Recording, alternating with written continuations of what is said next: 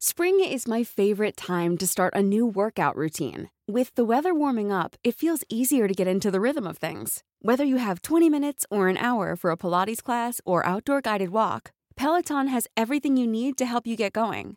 Get a head start on summer with Peloton at onepeloton.com.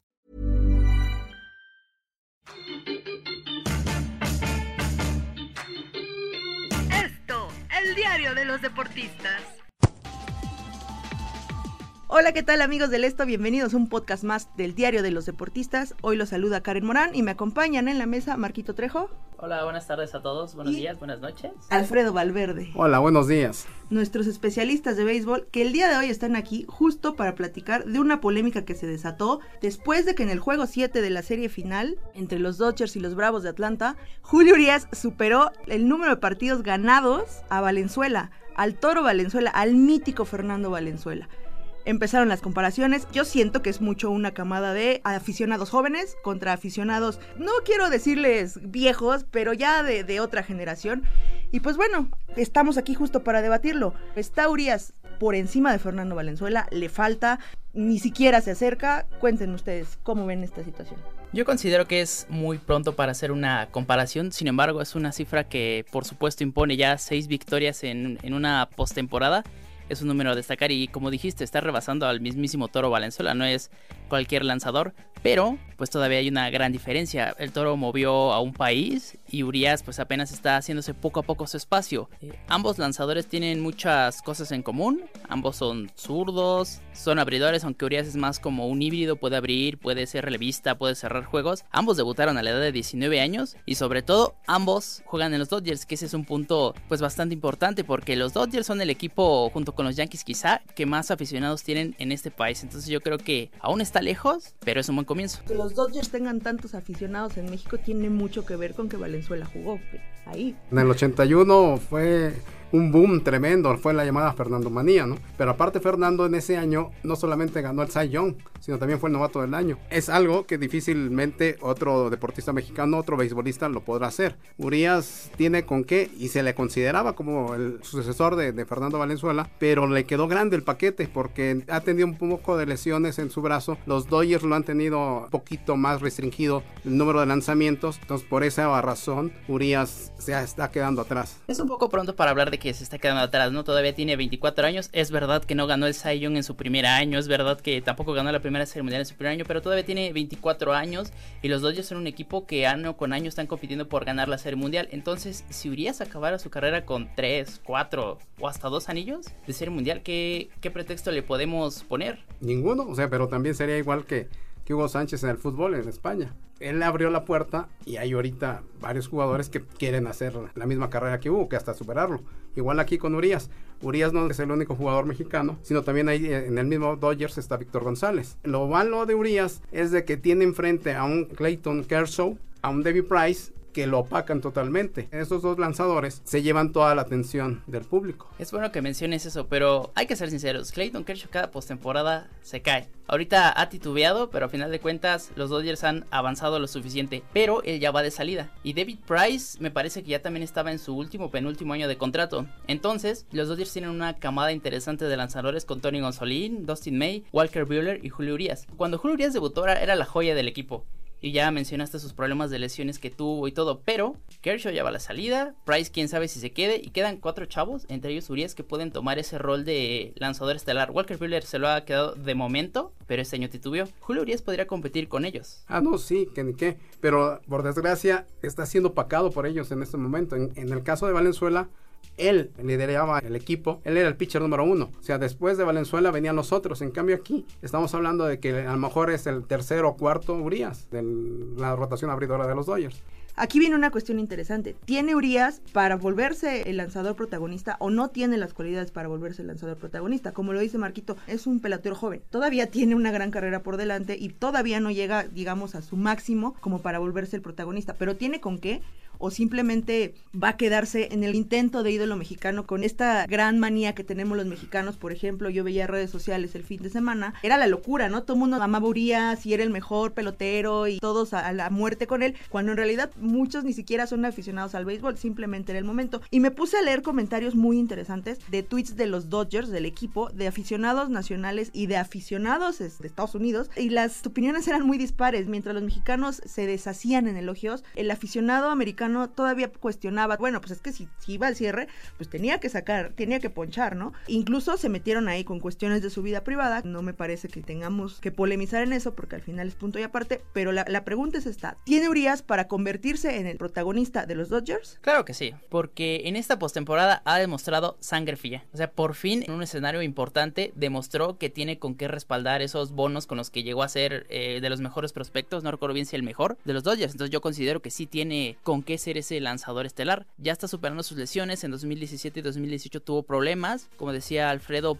todavía lo tienen controlado por eso mismo, pero la próxima temporada, después de lo que ha demostrado, yo pensaría que vendría de abridor. Eso es un hecho. Urias tiene la mesa servida. O sea, depende de él si se llega a comer todo el pastel. Pero es que también Urias tiene que competir contra otros lanzadores jóvenes que tienen los Dodgers en las sucursales. Entonces ahí es donde debe de aprovechar ahorita la oportunidad. Bueno, Urias debe de aprovechar las oportunidades que le den más adelante. Digo, y como tú mismo lo hablaste, de los anillos que llegue a obtener. Porque Dodgers es un gran equipo. O sea, Dodgers ahorita es la tercera vez que está en el Clásico de Otoño en los últimos cuatro años. O sea, y va a tener un equipo competitivo, ¿en qué te diré? ¿Tres, cuatro años todavía? O sea, Dodgers es un equipo que siempre invierte. Pero nos hemos dado cuenta de que invierte regularmente en jugadores de campo. Porque pitchers, sus sucursales son buenísimas. May, Gonzolin y Buehler, hasta el mismo Urias, pues vienen de sus sucursales. Posiblemente, y deberían darle un contratazo a Corey Seager. Pero entonces su rotación es joven y se va a mantener unos buenos años. Esa podría ser la clave para que los Dodgers puedan hacer una dinastía, puedan seguir compitiendo año con año. Y quiero tocar otra vez el tema de Julio Urias. Ya hablamos de Fernando Valenzuela, que hay un antes y un después en el béisbol en México. Estuvo Beto Ávila, pero no hay comparación con la Fernando Manía. Tu abuelito al haber conocido.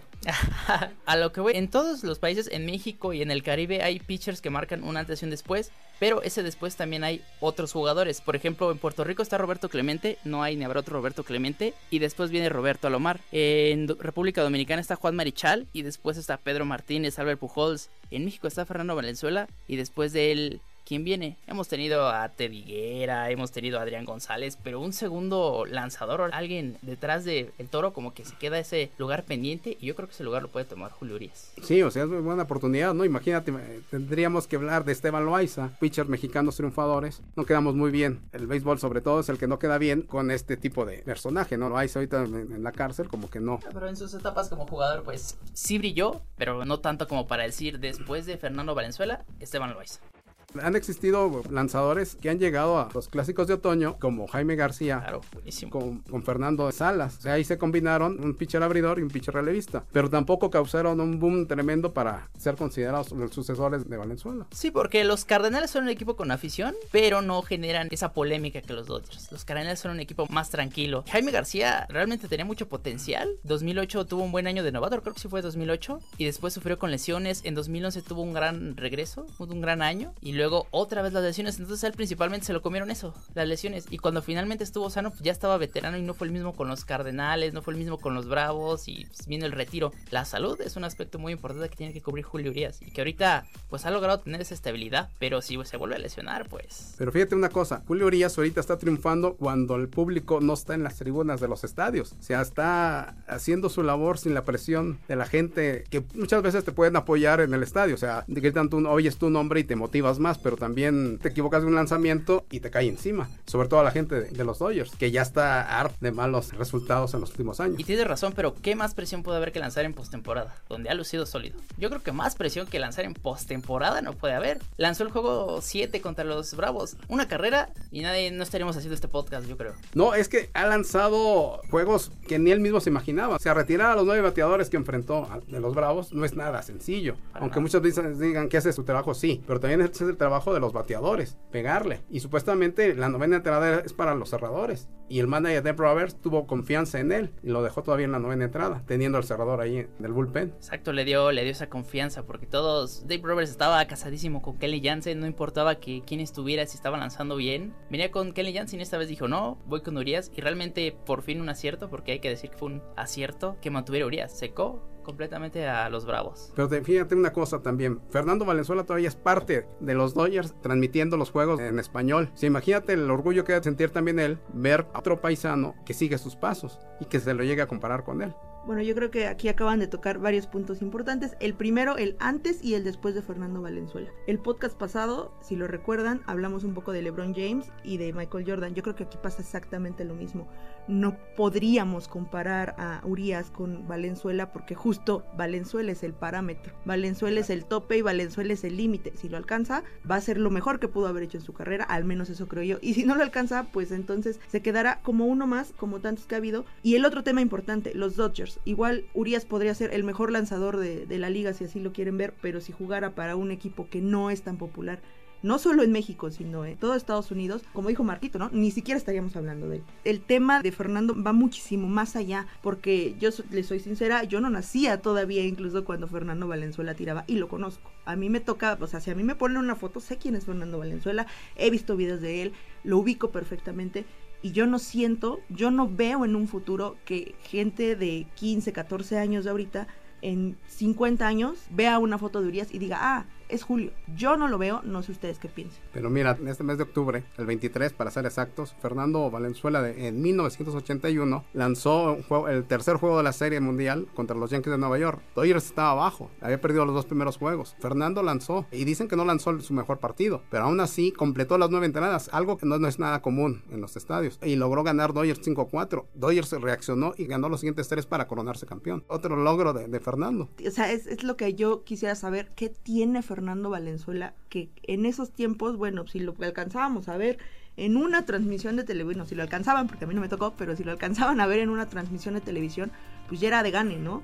Mucha gente esperaba el otro día ir, ir por el periódico para ver qué había pasado, pero ahora, bueno, o sea, si no tenemos servicio de cable, pues tenemos internet, si no están las redes sociales, y si no, pues está el periódico, y si no está la televisión, hay mil opciones. ¿Qué le falta a Urias para causar eso, para que la gente se meta a ver un partido de los Dodgers por verlo a él, no por ver a los Dodgers, sino por ver a Julio, porque yo siento que eso todavía no pasa. Va a pasar porque pues los villamelones en México somos los villamelones, pero ¿en qué radicaba la mítica de Fernando Valenzuela para lograr esto que Julio, pues yo digo que ahí va, pero no creo que lo logre. Mira, yo considero que podría ser que Fernando fue el boom. Era el único pelotero mexicano en esa época. En cambio Urias ahorita, por desgracia para él y para fortuna de uno de, de como mexicano, hay varios representantes. Entonces por eso te digo, con Fernando era, fue un caso único.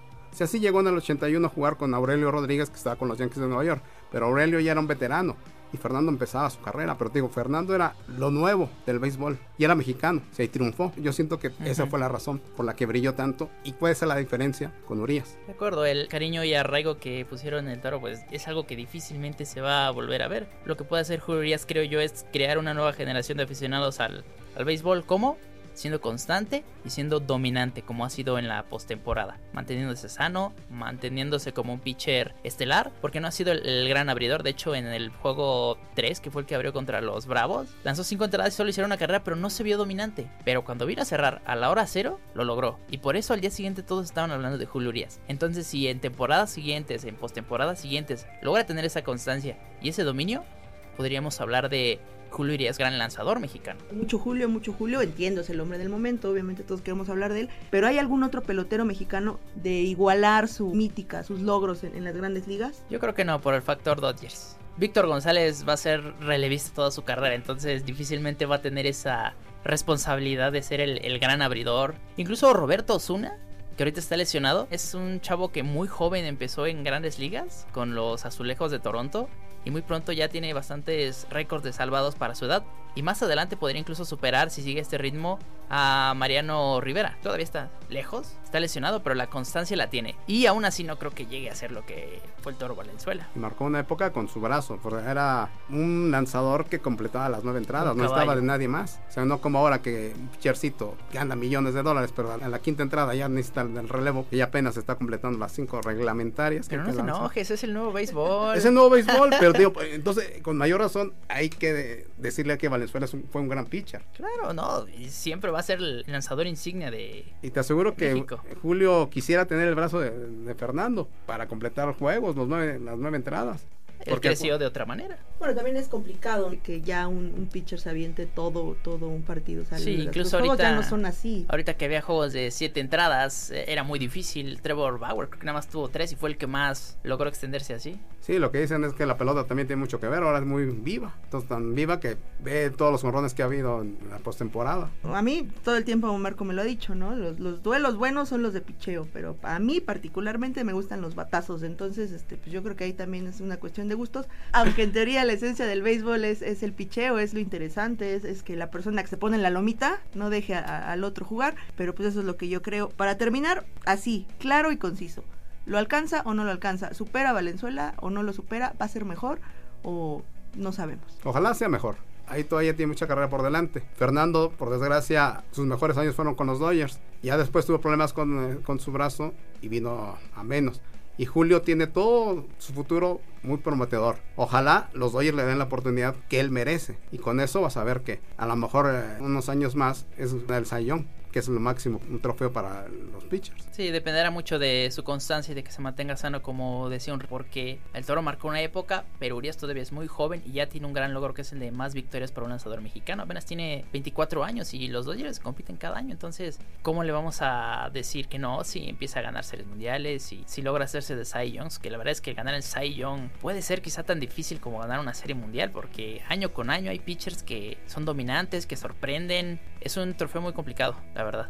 Yo creo que se va a quedar atrás, que sí le va a faltar, pero tiene todo el futuro por delante y por supuesto que le deseamos lo mejor y que ojalá logre superarlo. Bueno amigos, pues yo coincido con, con ambos, me gustaría que fuera el mejor porque pues siempre a uno le gustaría ver al mejor en, su época. Como bien lo dice Mark, yo no creo que, que lo supere porque a mi edad y después de nunca haber visto al Toro Valenzuela, yo sé que es el mejor pitcher que ha tenido México.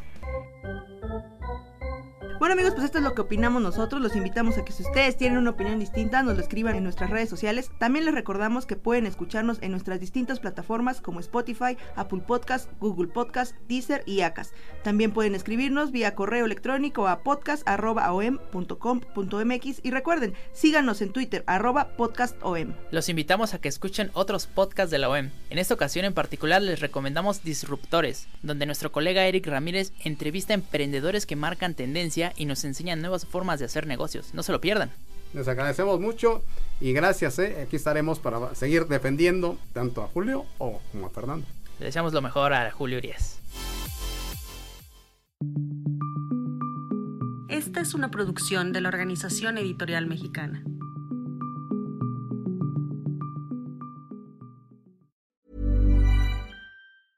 Even when we're on a budget, we still deserve nice things.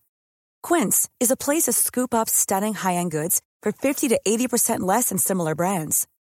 They have buttery soft cashmere sweaters starting at $50, luxurious Italian leather bags, and so much more.